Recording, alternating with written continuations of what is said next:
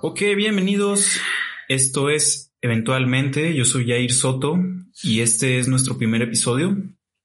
Hoy me encuentro aquí con mi amigo Fabián, Fabián Sánchez. ¿Qué tal estás, amigo? ¿Qué tal, hermano? Estoy muy bien. De hecho, estoy bastante entusiasmado, ¿sabes? En primer lugar, porque pues es la primera vez que hago un podcast y en segundo, porque, bueno, para mí es un gran honor, hermano, que me invites a este, que es el primer episodio del que espero van a ser muchísimos más podcasts. Entonces, a darle. Gracias. Y para comenzar, me gustaría platicar un poquito cómo surge este podcast. No es casualidad que hoy esté con mi amigo Fabián. Eh, para platicarles un poco, eh, hace como un par de meses eh, nos reunimos a tomar un café, cosa que hacemos seguido, por lo menos una vez a la semana, nada más para platicar. Y pues en una de estas pláticas surge la idea de, de hacer el podcast, porque de repente tenemos pláticas muy intensas y una vez yo le sugerí a Fabián. Un poquito. Pues de repente. yo le sugerí una vez a Fabián eh, poner unos micrófonos, una cámara y que prácticamente nuestras pláticas ya eran un podcast. Interesante, creo yo. Eso espero, ya que este podcast nace con la idea de entregar valor a ti que estás escuchando esto. Entonces, así es como surge el podcast con mi amigo Fabián. Tenía que estar en este primer capítulo. Entonces, pues a comenzar. ¿Comenzar? Traigo varios temas que me gustaría tocar que van un poquito de la mano con el surgimiento de este proyecto. Me gustaría comenzar, si te parece, el señalar la importancia de la acción con esta pregunta de por qué la, por qué es importante tomar acción. ¿Tú, tú, tú qué crees, qué crees que sea importante al, al momento de emprender algo? Eh, bueno, la pregunta en sí es por qué es importante tomar acción, ¿verdad? Antes que nada, pues me gustaría aclarar que para nada me considero ningún tipo de maestro una especie de gurú estas cosas. Eh, estoy muy lejos de poder considerarme algo así. Eh, pero sí es verdad que, eh, bueno, las personas que me conocerán sabrán que eh, me dedico a bastantes cosas. Y sí es verdad que siempre he tenido bastante curiosidad por muchísimas cosas alrededor de toda mi vida. Y es verdad que la acción ha formado parte fundamental de mi vida. Es decir, eh, no podría hacer ni la mitad de las cosas que hoy sé hacer si no fuera porque en algún momento de mi vida le di la importancia que se merecía a la acción. Pues contestando la pregunta, pues yo creo que se puede contestar muy sencillamente con el hecho de que realmente puedes tener las mejores ideas del mundo, puedes tener, puedes tener los mejores conocimientos, tu cabeza puede estar llena de una cantidad equiparable de libros y lo que tú quieras, pero al final de cuentas, si no pones en práctica todos esos conocimientos y si no llevas a cabo todas las ideas las cuales dices que vas a hacer, entonces prácticamente no tiene ningún sentido. Eh, es un, bueno, yo considero que es un gran desperdicio, ¿sabes? No sé, no sé tú qué pienses. Sí, totalmente. Pero al final de cuentas, me gusta mucho la definición, bueno, es una definición muy simple de la sabiduría con respecto al conocimiento. Ajá. Eh, se podría decir que el conocimiento es saber cómo lavar un carro, ¿no? Sin embargo, la sabiduría consiste en lavar el carro, Mm. ¿sabes? Entonces, eh, yo creo que eh, tiene muchísimo que ver con la pregunta y con la importancia de la acción. Al final de cuentas, nada va a pasar sin que nosotros movamos un dedo. Exactamente. De hecho, hay una frase muy famosa, eh, la cual dice, eres lo que haces, no lo que dices que vas a hacer. Exactamente. Entonces, pues va de la mano. También, agregando un poquito a lo que me acabas de decir, me recuerda un, algo que leí en Los secretos de la mente millonaria de T. T. Eker, me parece. Él da una definición que me parece muy buena sobre la acción. Él dice que la acción es el puente entre el mundo interior y el mundo exterior.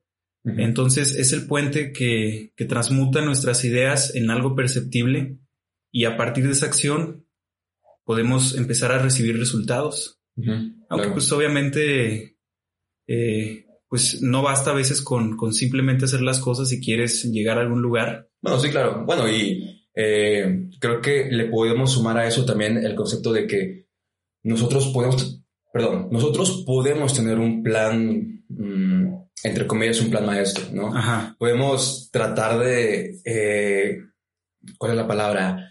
Tratar de contabilizar, se podría decir. Ajá. Em, controlar todos los factores para poder llevar a cabo nuestro plan. Pero realmente cuando ponemos las cosas en práctica nos damos cuenta de que hay muchísimas cosas Ajá. que simplemente no podemos controlar. O que, Exactamente. sí- o que simplemente no resultan como nosotros creíamos que iba a, a resultar. Que no teníamos contemplado. ¿verdad? Y esas cosas, esa calibración, Ajá. porque eso es, es una calibración, ¿ok? Esas cosas solamente te las da la experiencia. Totalmente. Y pues es por medio de la acción, ¿no? o sea, son cosas que al final de cuentas tú puedes leer mil libros sobre, no sé, sobre cómo tocar el piano. Pero si no te pones a tocar el piano, entonces no, nunca vas a desarrollar esas conexiones neuronales Ajá. que te permiten realmente tener bastante fluidez eh, en tus en el proceso de tus pensamientos a la hora de tocar el piano. Entonces me queda claro que la acción se traduce en sabiduría porque entre más repetimos algo, más aprendemos y ese aprendizaje se, se, se, se convierte en sabiduría. Entonces, ¿Mm? por ahí leí también una vez que la, la, la madre de la perfección es la repetición. Entonces, Completamente. ¿no? entre más hagamos algo, pues mejor lo vas a ir haciendo, porque muchas veces, como dice mi amigo Fabián, nos enfrascamos leyendo y leyendo y creemos que tenemos la información, pero a veces se nos dificulta eh, accionar, ¿no? Claro, claro. Porque- de hecho, ah, perdón, hermano. No, te iba a comentar nada más que, que, pues a veces uno mismo se ahoga entre tanta información que, que eso también es limitante a la hora de accionar. Ah, sí, sí, sí, En- claro. Entre más pensamos Claro, algo, está eh, comprobado que, que menos lo vas a hacer. Sí, sí, sí. No, sí, este. eh, bueno, en cuanto a eso, se podría decir que hay una dualidad de pensamiento, ¿no? A la hora de actuar, ¿sabes? Es algo en lo que hace muchísimo hincapié el autor Robert Greene. Ajá. Tú ya estás muy familiarizado con él, yo sé. Eh, pero él hace bastante hincapié en el que nosotros, como seres humanos, a la hora de actuar tenemos una dualidad de pensamiento. Hay personas que lo tienen más marcado de un polo y otras que lo tienen más marcado de otro polo. Él se refiere a esos polos como masculino y femenino. Ajá. El polo masculino a la hora de actuar se refiere a esa audacia, a esa determinación a la hora de establecer cierto número de objetivos y hacer todo lo que sea posible como para conseguir esos objetivos. El lado negativo de este polo es que nos torna a ser bastante pretensiosos.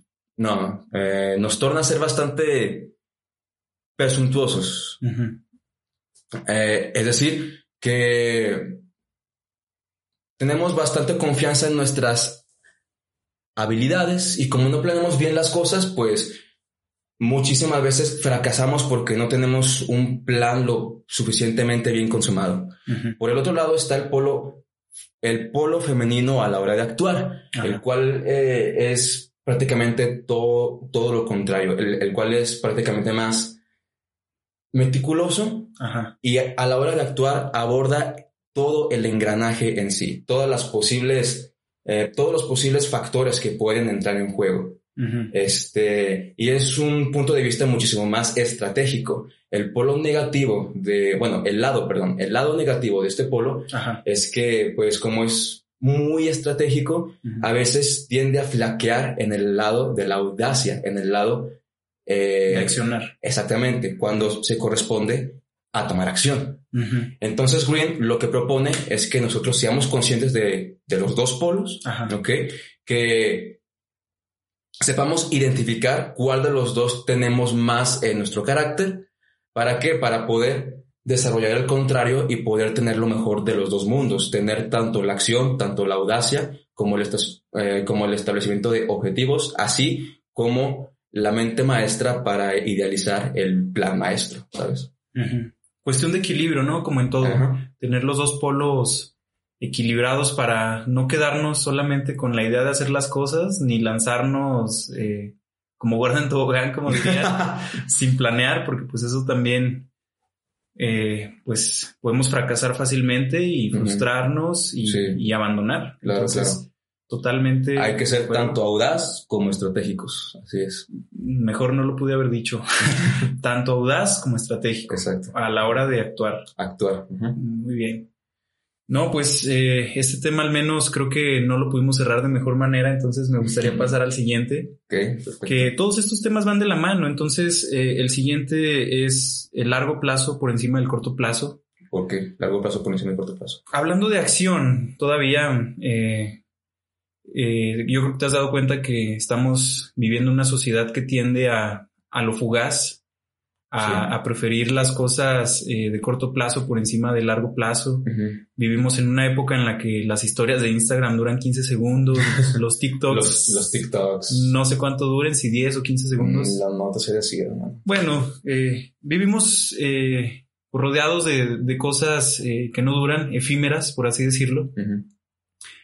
Entonces, pues cada vez preferimos o le huimos más bien a, a las cosas que requieren eh, pues estar dándole seguido y que pues no nos dan resultados hasta después de, de meses o, años de estar insistiendo día tras día y, esto la gente pues no le gusta. Esperamos siempre que ah, tras hacer una cosa ya tengamos resultados o, que nos salga bien las cosas a la primera.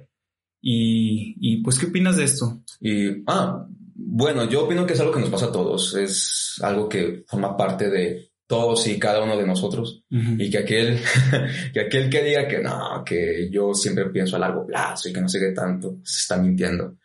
Este, yo pienso que siempre hemos tenido una tendencia a tener una, una cortedad de miras.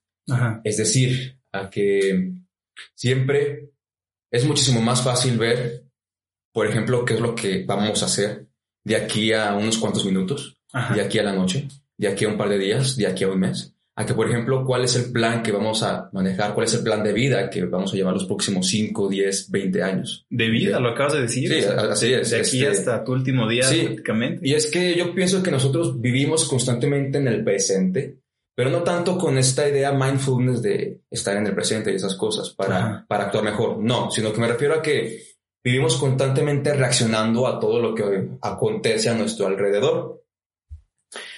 Eh, y eso pues nos, nos mantiene en un estado que quizás nos impide ver un poquito más hacia el futuro. De hecho es raro, o sea, y yo me incluyo, eh, yo no me considero un, un estratega, ¿verdad? Eh, ¿Y por qué, por qué uso esta palabra? Porque hoy en día es raro encontrarse con personas estrategas. Es decir, que tengan lo que se le llama el tercer ojo que es el hecho de tener una visión muchísimo más allá que, unos, que, un, que un, par de años, sino que son personas que saben realmente lo que vinieron a hacer a este mundo y que lo tienen muy claro y que tienen un plan, un plan de vida para aquí de unos 5, 10, 15, 20 años. Este, eh, pero a lo que iba con todo esto es que pienso que siempre ha formado parte de nuestra naturaleza. Sin embargo, hoy más que nunca está más potenciado que en cualquier otra época por todo el tema de las redes sociales, por Facebook, Instagram, bla, bla, bla, bla, bla. Hoy en día es muchísimo más fácil caer en ese círculo vicioso de no poder ver más allá en el futuro. Entonces, pues yo, yo soy un, yo tengo la convicción de que cuando tú le enseñas a una persona cómo es realmente, es cuando esa persona realmente tiene, puede tener una aspiración de hacer algo al respecto, de cambiar. E-, eso. Entonces, ajá. dime. No, precisamente eso quería sugerir a tu idea cuando hablas de, estas personas estrategas que realmente son raras de encontrarte.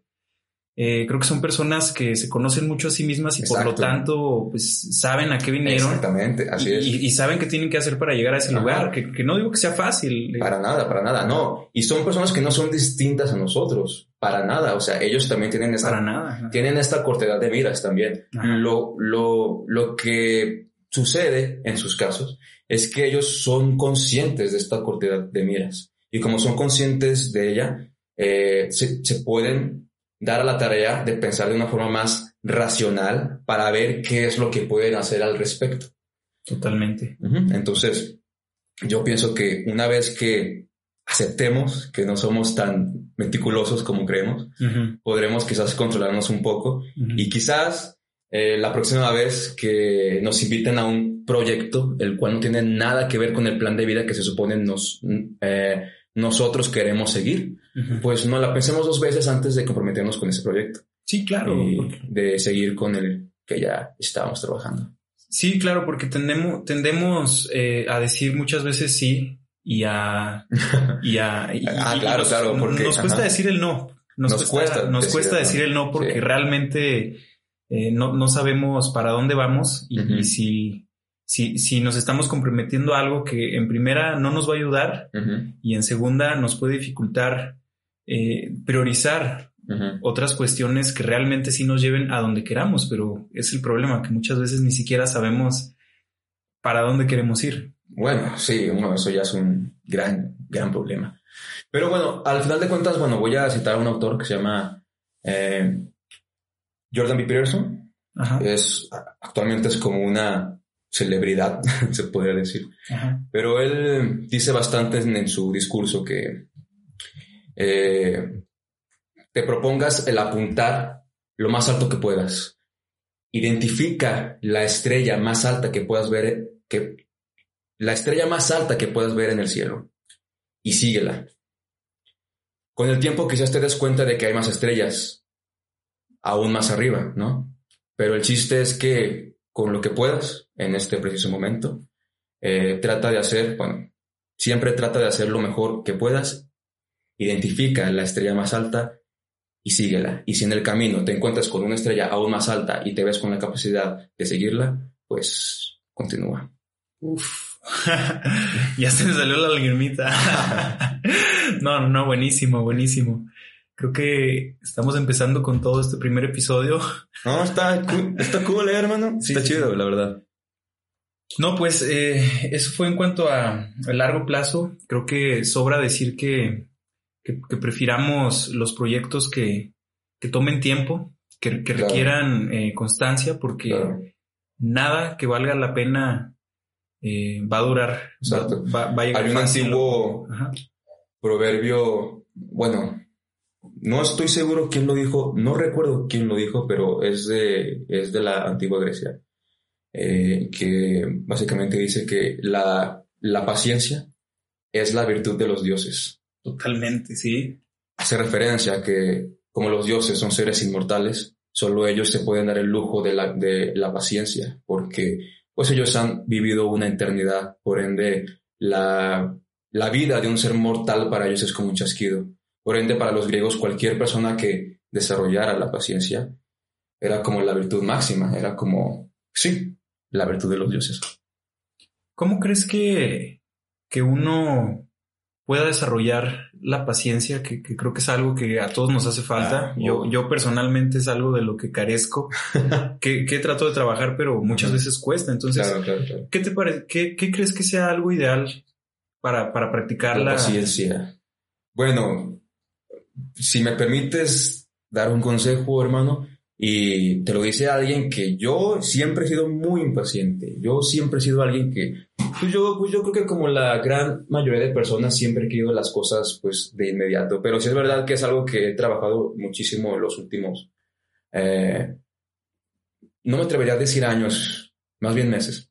Ajá. Pero, ¿qué podría recomendar para ello? Pues yo creo que lo principal, lo principal es tener una meta final. Es tener un propósito de vida, ¿no? Eh, es raro o hasta es una idea hasta romántica el hecho de decir que es necesario que todos tengamos un propósito de vida. Y hay bastantes personas que creen que les va a llegar de la nada, ¿verdad?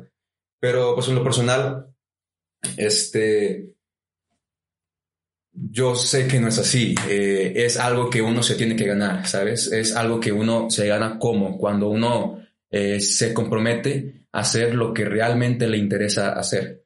A desarrollar todas las áreas que te interesan en cualquier campo. Y más si estás entre tus 15, 16, 20, 25, 30 años.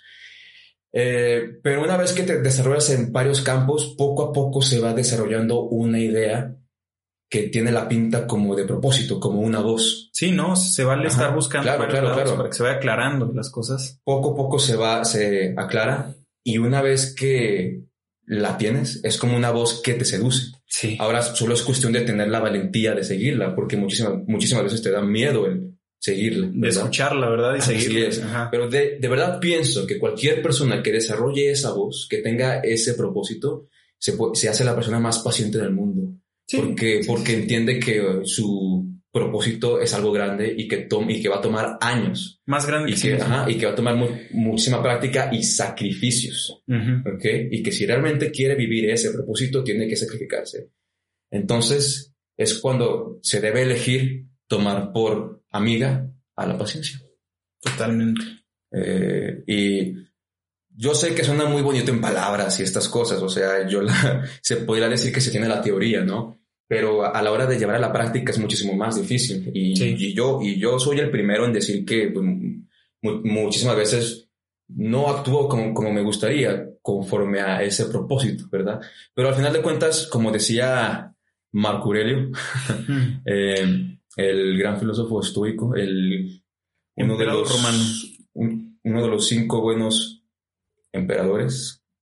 Eh, él decía que si en algún momento tú te identificas como una persona que ha dejado de seguir los principios de la filosofía, entonces que no te sientas mal, sino que simplemente lo reconozcas y vuelvas a la senda, que nada ha pasado. Tenemos que aceptar que somos seres eh, de contradicciones porque, como lo acabas de decir, hasta Séneca, el, eh, también este personaje romano que sirvió a Nerón escribió las mejores prosas eh, sobre, sobre este tipo de cuestiones de virtud, paciencia y a la vez eh, no fue capaz de desprenderse de, de, su amo y pues prácticamente murió por su, por su propia negación a, a, sus, a sus ideales. Entonces, si le pasó a él, que era un filósofo romano, pues... Como nosotros, ¿no? como nosotros, ¿no? Entonces tenemos que aceptar que, que somos seres que, que, se llegan a contradecir sus ideales con lo que hacen, pero aceptarlos lo primero y, pues tratar de aferrarte a tus principios. Más que nada tener principios, porque pues eh, esta vida es como navegar en un mar, hay que saber cómo, cómo navegarlo y, aferrarte a, a, tu timón, ¿no? Que, que, serían tus principios para, para poder sobrellevar esto de la mejor manera sin, sin desviarte, como si fuera un mapa, básicamente. Hay que tener nuestro mapa siempre en la mano, en la mochila como Dora la exploradora y sacarlo cuando haga falta. Entonces, vete armando tu mapa. Si no sabes cuál es tu propósito, pues vele buscando, haz, haz cosas y vete dando cuenta cuáles descartas, cuáles no. No es fácil, no, no te escribieron en la frente cuando naciste cuál, a qué venías al mundo, entonces pues claro, claro. hay que buscarle. Sí, sí, y bueno, y hay que considerar porque, bueno, esto era algo con lo que yo batallaba muchísimo hace un par de años, porque yo tenía la romántica idea de que era algo que me iba a llegar, ¿sabes? O que era algo que simplemente se siente y ya. Sí, pues no somos Harry Potter. No, no. no va a llegar Hagrid, no, va a llegar Hagrid por la puerta y te va a decir, Harry, vas a, a lo que voy es que es algo que, o sea, no hay que darle tantas vueltas, es algo que tú tienes la capacidad de elegir. Elegir. Es, algo que se elige. Sí, exacto. Así es. Entonces, eh, y de verdad yo tengo la convicción que no se trata tanto de buscar la felicidad, ¿sabes? O sea, de buscar un estado en, el que uno siempre esté feliz y esas cosas, eso no existe. Sí, no, no existe. O sea, nosotros somos seres humanos y es normal que sintamos tanto tristeza como ira, como, eh, como envidia, como igual amor, amistad, bueno. Somos... Todo un abanico de emociones. Exactamente, así es. Entonces, el simple hecho de aspirar a ser feliz en la vida, pues te va a mantener muy triste, de hecho. frustrado. frustrado porque no se puede. Eh, y hay cosas que te van a tener muchísima más satisfacción, eh, muchísima más este, ataraxia, se podría decir. Es una palabra igual que se usaba en la antigua Grecia. Eh, pero lo que voy es que muchísimas veces tener una vida con significado una vida en la cual se toma una gran cantidad de responsabilidades, donde se echa a la espalda una gran cantidad de responsabilidades, es por mucho una vida muchísimo más, eh, es que no quiero decir la palabra feliz, pero... Satisfactoria, ¿no? Sí, ándale. Eh, más en paz. Más en paz. Porque al final de cuentas te das. Más humana. Más humana, ajá, Que estás sirviendo de algo. Exacto. Y yo pienso que no, hay, que no hay satisfacción más grande para un ser humano que ser consciente de que está sirviendo, no, no solo para él, sino para la sociedad en la que vive, para su familia, para sus amigos, para, para cualquier persona, vaya. Sí, totalmente. Hay que aceptar que vivimos en una montaña rusa, que vamos a estar de repente arriba, de repente la gravedad nos va a bajar fuertemente, entonces hay que buscar ese cinturón, ponértelo y disfrutar del paseo. Porque, Pues está fuerte, es, es un recorrido fuerte hasta cierto punto donde vamos a experimentar eh, paseos leves, paseos con más velocidad, caídas fuertes, de repente subidas graduales y hay que ponerse el cinturón y aprender a disfrutar de, de lo que la vida nos ponga. Claro. Entonces, ya para cerrar este primer capítulo, que la verdad creo que nos, nos extendimos un poquito más de lo que pensé. Porque ¿Por qué? ¿Cuánto llegamos? Ya vamos en los 26 minutos. Bien rápido se pasaron, ¿no? Bueno, sí. Ya para cerrar, pues me gustaría hablar un poquito del proceso, que pues ya lo tocamos. hablar, hablar del proceso y cómo debemos enamorarnos del proceso y dejar las recompensas un poquito de lado, que no digo que no sean importantes, pero el proceso es realmente el que te forja cuando buscas alguna meta. Claro. Que las metas no son nada más que un mapa que nos dice para dónde darle. Uf, buenísima, un mapa. Y es realmente el camino que recorremos, el que nos enseña, el que nos hace crecer.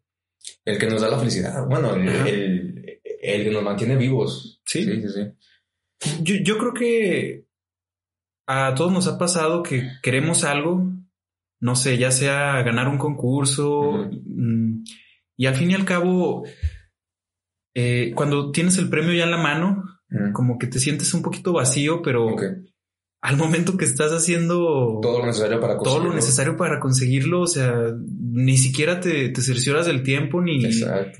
ni te das cuenta de lo que estás haciendo, pero es ahí realmente donde se encuentra el, premio, no, no es en la recompensa, es, es en el proceso, en la acción. Entonces todo esto va de la mano. Comenzamos hablando de la acción, ahorita cerramos con el proceso y es básicamente lo mismo. El proceso yo creo que no es más que una sucesión de acciones para llegar a alguna meta y ahí está lo importante, el proceso más que la meta. ¿Tú qué opinas sobre esto? Pues yo solamente quisiera agregar una pequeña historia. Ah. Adelante. Ya sé, ya, ya casi van a ser dos años, pero bueno, tiene que ver con, bueno, yo creo que es una historia que ejemplifica muy bien eh, el punto al que queremos llegar, ¿sabes? Hace un par de años, bueno, hace ya casi un par de años, que participé en el concurso de canto de Loquet. Okay. De canto. Yo, ah, para, para poner un poquito en contexto, aquí mi amigo Fabián es. Hasta el último, ¿no? pues es cantante. Y. Perdón que te interrumpa, pero. Canto. Canta. No, eres un buen cantante. Ah, gracias, hermano. Este, el caso es que yo era muy consciente del nivel que había, que hay en, en el concurso. Y para serte completamente honesto, este, yo tenía ya unos cuantos años queriendo participar en ese concurso, pero más bien lo veía como, como una especie de experiencia, ¿sabes? Nunca se me pasó por la cabeza el hecho de ganar o eso. Este, ¿por qué? Porque yo era consciente de mi nivel, del de los demás, y eso dije, no, o sea, lo que yo quiero es ir a, a divertirme. Es ir a divertirme, ir a cantar, hacer lo que me gusta, porque yo siento una gran pasión por la música y sobre todo por cantar, más que nada interpretar. A ir a sumergirte al estado de flow. Ajá, o sea, el hecho de interpretar una canción en un, en un, escenario es algo que a mí me llena de, de vida. Eh, el caso es que pues eso fue lo que hice, o sea, me inscribí al concurso, fui de etapa en etapa porque pues es por etapas, ¿verdad? Fue la intramuros y después fue la semifinal y después fue la final. Tuve la oportunidad de interpretar eh, una canción que yo quería interpretar desde hace muchísimo tiempo. Es una eh, se llama Cry Me a River de Michael Bublé. Bublé, nunca supe cómo se pronuncia.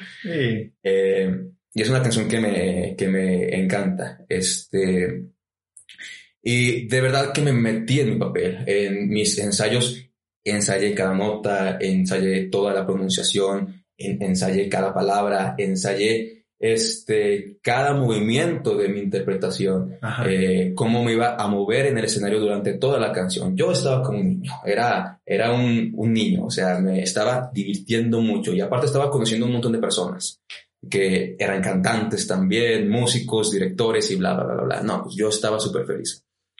Este, y se llega el día de la final, ¿no? Y yo la verdad estaba súper tranquilo. Se respiraba un ambiente como de tensión o un ambiente como ese ambiente competitivo que hay en los concursos, donde sabes que pues vas con las personas, las saludas, pero pues al final de cuentas sabes que lo que quieren es ganar y eso, ¿no? Sí. Yo la verdad estaba como pues feliz de haber pasado la final, ¿no? Entonces, pues cuando se presenta mi, momento para pasar la tarima, pues yo hice simplemente lo que practiqué en casa, me la, me la, me la pasé como un niño y pues todo salió muy bien, perfecto. Eh, y pues ya para no ser el cuento largo, al final resultó que me llevo el segundo lugar. El primer lugar se lo llevó una cantante que yo admiro mucho de aquí de Durango que se llama Andrea. Si me estás viendo, te mando un besazo. Escuchando más bien. Ah, escuchando, Es una chulada de persona. Este, y completamente merecido, porque canta perrísimo. Este, pero en mi caso, oye, yo no me esperaba para nada un podio, ¿sabes? Ajá. Y tuve la, satisfacción de ganarlo, ¿sabes? Pero al, final de cuentas, a lo que voy con este punto es que si yo no hubiera tenido, em, si yo no me hubiera divertido tanto en el proceso, si yo no me hubiera apasionado tanto, si yo no le, si yo no me hubiera, eh, ¿cómo decirlo? Eh, tengo la palabra aquí en la punta de la pues, lengua. Disfrutado, ¿no? Intensiado, bueno. Intensiado, tanto. Eh, yo creo que no habría podido ganar un lugar. ¿Sabes? No, y por lo que me platicas, tu recompensa por lo que yo veo, estuvo en lo que duró el concurso. O sea, ya me platicaste, conociste gente, que te divertiste. Ah, bueno, no, y después de eso fue cuando ya empecé con mi, o sea, bueno, entre comillas, con mi carrera musical y ya más grupos y esas cosas, ¿verdad? Pero lo que voy a hacer eso es que si, si no haces lo que realmente te gusta, si, o sea, no vas a tener la energía que se necesita para poder aprender lo más rápido que se pueda. Sí. Es decir, o sea, yo aprendí muchísimo sobre canto, sobre interpretación, sobre el manejo de la voz y eso en muy poco tiempo porque me encantaba. Es muy distinto a que yo me ponga a estudiar sobre biología, que es un tema que pues, no lo odio, pero no es, no es que me fascine. Por ende, quizás en 10 años vaya a aprender lo que quizás con algo que me guste, como la fotografía, podría aprender en tan solo tres o dos años. Sí, la diferencia en, hacer algo que te gusta, ahí está bien clara. Claro, pero, perdón. Dime, dime, dime. Yo quisiera que hicieras una demostración de... para, que vean, para que escuchen eh, que de verdad tenemos aquí un cantante. ¿Qué te parece si nos das una demostración, amigo? Ya para cerrar, para... Ya para cerrar. Eh, ya para cerrar. ¿Cuál? No, tú, ¿A qué te parece si te, te aventaras un jingle de eventualmente, no sé, algo para el podcast? ¿Quieres que componga un jingle de...? Ah, tú, tú expresas. Yo ahorita ando bien feliz porque lo que platicaba Fabián, o sea, busca algo que te guste y hazlo. Si les, si les soy sincero ahorita, pues estamos bien a gusto. Prácticamente esto para mí es una conversación con un amigo, con un micrófono y, y, lo estoy disfrutando mucho. Yo sé que como leí hace poco en un libro que se llama Arroba como un artista, mm. eh, ahí te sugerí el autor, que ahorita se me fue el nombre, que te acostumbraras a que siempre que empieces algo eh, creativo, sea lo que sea, pues al principio no, no va a salir como tú quieras, o sea, y va a ser hasta cierto punto malo. Claro, malísimo. malísimo, pero, pero pues te sugiere disfrutar. Es parte de. Es parte de, te sugiere disfrutar, acostumbrarte que al principio las cosas no, no van a salir como tú quieras. Tu podcast número 100 va a ser la mamada. ¿eh? Esperemos. bueno. Pero bueno, ya, ya eh, vamos a cerrar porque ya nos extendimos un poquito más de lo que quería. Si llegaste a escuchar hasta acá, te amo, neta. sí, gracias. desde ahorita, muchas gracias. Eh, tú que estás escuchando. Eres un campeón. Eres un campeón o campeona. Entonces, muchas gracias. Eres una chingona, un chingón. Muchas gracias por escuchar este primer podcast. Esperemos eh, el, El reto es estar haciendo un, uno semanal, entonces si te gustó, vete suscribiendo. Yo te agradezco por habernos escuchado. Y ya para cerrar, sigo esperando aquí el jingle. No sé si te... Un jingle, No, tú dale lo que quieras, mira. Nada más hay que demostrar que aquí hay calidad de canto. Bueno, voy a cantar Crimea River. Si quieres te puedes acercar un poquito más al micro porque... No, es que yo creo que lo saturo. Ok, dale. Um, though you say you love me, you cried that whole night through. Well, you can cry